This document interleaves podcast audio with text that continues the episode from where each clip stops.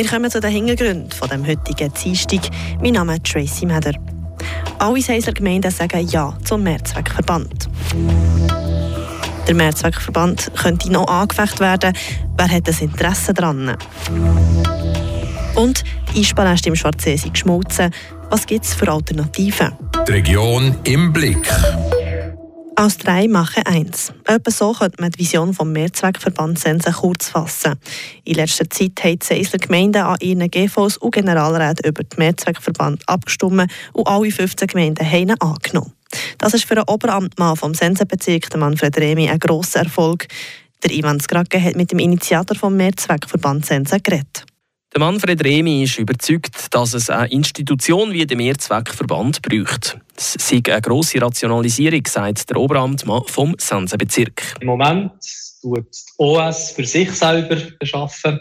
Wir haben das Gesundheitsnetz, das für sich selber vorwärts geht, die Region Sense, die für sich selber planen dass man das wirklich aufeinander abstimmen kann. Und das ist im Moment eben nicht vorhanden. Ich denke, das wird ein ganz grosser Vorteil sein. Und so ist die Vision, erklärt der Manfred Remi weiter. Die Idee ist, dass man das wirklich unter ein Dach nimmt, dass man gemeinsam grössere Projekte absprechen aufeinander, dass wir einen Finanzplan machen und dass die Gemeinden das als Führungsinstrument brauchen, dass sie wissen, auf Bezirksebene fallen folgende Projekte an in den nächsten äh, fünf, sechs, sieben Jahren, dass man das wirklich aufeinander abstimmen kann. Dass eben diese Vision in der Seisler Gemeinde auf so viel Zuspruch gestoßen ist, freut der Oberamtmann natürlich. Keine einzige Gemeinde hat den Mehrzweckverband abgelehnt. Sogar mehr noch. Ich habe das einmal nachgerechnet. Äh, insgesamt sind 96 Prozent von den Leuten, die abgestimmt haben, in der Gemeindeversammlung oder in der Generalrat, die Ja gesehen haben, 4 Prozent, die Nein gesehen haben. Das ist äh, wirklich ein sehr klares Ergebnis wo ja, Freude macht, dass wir das umsetzen jetzt in den nächsten zwei Jahren und hoffen, dass wir da vorwärts machen.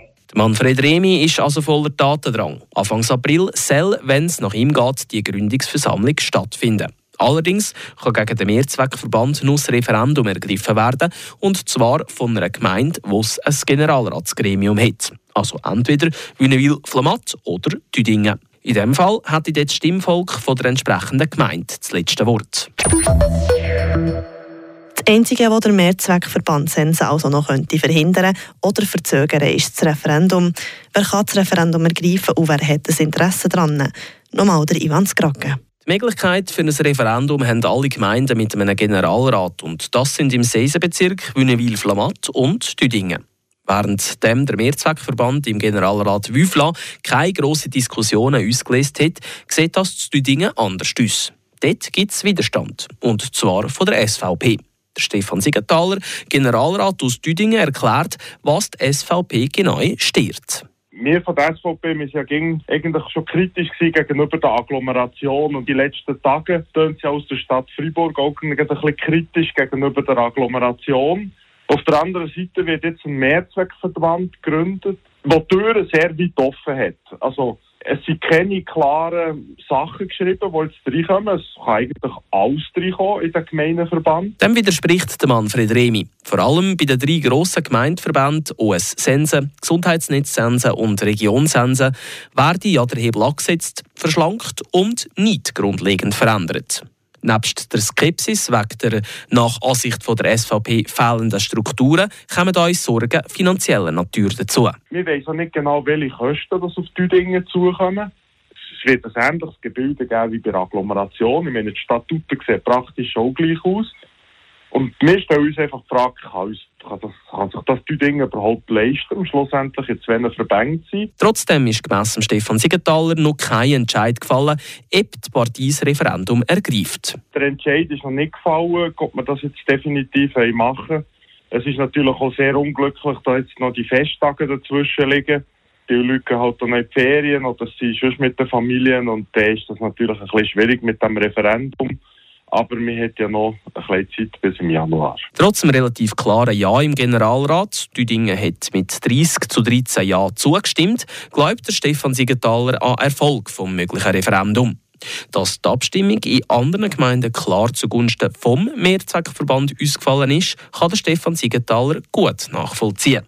Die Situation sei aber auch völlig anders. Wir sind die einzige Gemeinde, die bis jetzt auch noch in der Agglomeration ist. Also wir sind zwei solchen grossen Verbände und das sind die anderen Gemeinden nicht.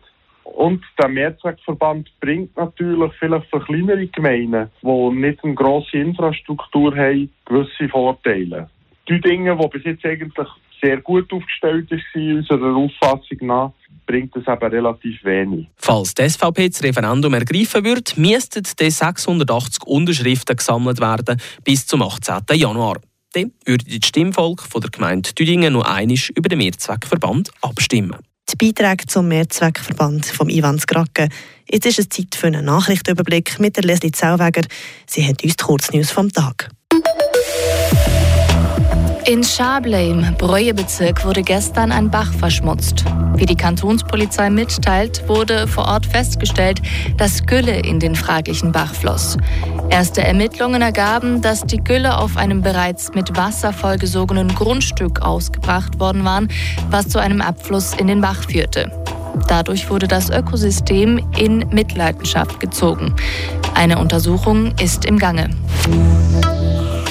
Der Fahrdienst Nerouge war an Weihnachten nach zwei Corona-bedingt ruhigeren Jahren wieder häufiger unterwegs. Trotzdem wurden deutlich weniger Leute von Nerouge nach Hause gefahren als noch 2019. Laut Medienmitteilung von Nerouge waren es 60 Prozent weniger. Ähnlich sieht es im Kanton Freiburg aus, wie Sektionspräsident Stefan Roschi gegenüber Radio F versagte. Zudem habe man aktuell Mühe, genügend Freiwillige für Silvester zu finden. Von benötigten 100 Freiwilligen seien erst rund ein Viertel verfügbar. Und noch zum Sport. Ski Alpin. Die US-Amerikanerin Michaela Schifrin entscheidet den ersten Riesenslalom im österreichischen Semmering für sich. Sie gewinnt vor Petra Vlhova aus der Slowakei und der Italienerin Marta Bassino. Lara Gut-Berami knackte als siebte die Top 10. Drei weitere Schweizerinnen fuhren unter die ersten 20. Die aktuelle Wetterlage erinnert mehr an Frühling als an Winter. Das Lederjackenwetter macht auch den Freiburger Wintersportgebiet einen Strich durch die Rechnung und den Eispaläst im Schwarzsee. Der Beitrag dazu von Andrea Schweitzer.